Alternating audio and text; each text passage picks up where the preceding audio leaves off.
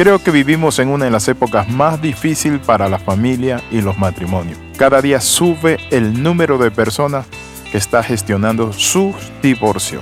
Bienvenido al devocional titulado Matrimonios al Rescate. En el libro del Cantar capítulo 5 versículo 6 dice, Abrí yo a mi amado, pero mi amado se había ido, había ya pasado. Cuando hablamos del divorcio tenemos que ver que es la ruptura de una relación entre un hombre y una mujer. Cuando ellos deciden separarse porque no se entienden, no se comprenden. La pregunta es, ¿se puede hacer algo? He visto a muchos matrimonios restaurarse, por cierto matrimonios que estaban en crisis tremenda, infidelidad, economía, discusiones, inclusive borracheras, violencia, pero Dios hizo un milagro. Hoy vamos a ver cómo podemos rescatar nuestra relación matrimonial cuando el amor se convierte en enojos, peleas, reproche o se cae en una rutina sin sentido. Cuando uno inicia la relación matrimonial, sobreabunda detalles, el romance, el beso, una serie de cosas. Pero luego con el paso de los años se va perdiendo ese colorido, entran las discusiones, las diferencias, y es allí donde muchos matrimonios no pueden recuperarse.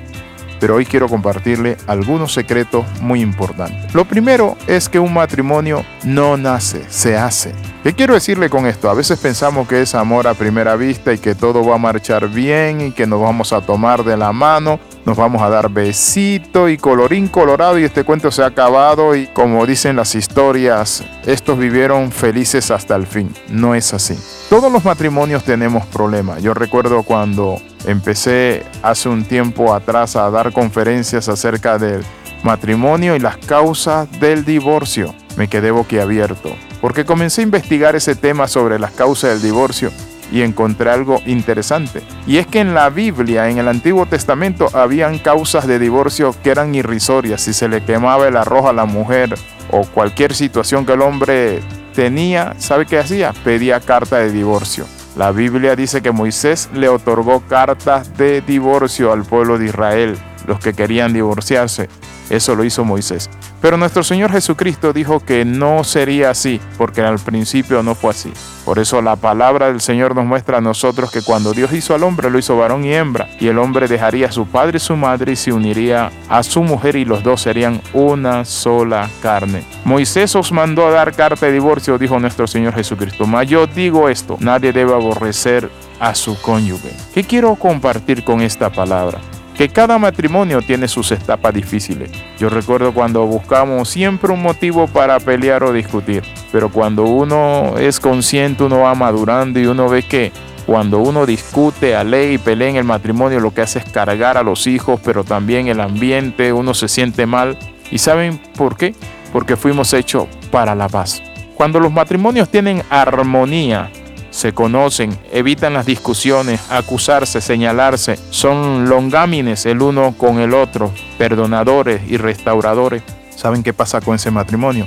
Ese matrimonio sobrevive a las vicisitudes de la vida. Cuando las señales de crisis en un matrimonio aparecen, ¿cuáles son? El ser brusco con la pareja, ya no hay atenciones, palabras bonitas, no existen elogio y menos caricia e intimidad sexual. Y si hay sexo es por cosificación, es decir, que se ven como una cosa, un objeto sexual para simplemente para saciar una necesidad biológica. Otro elemento es la falta de respeto en las palabras y en las acciones. Cuando las parejas están en crisis ya no se respetan.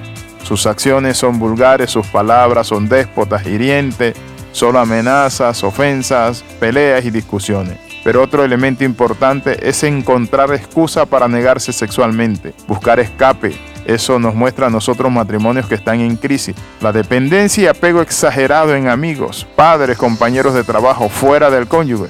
Eso nos muestra a nosotros que hay ya una crisis matrimonial.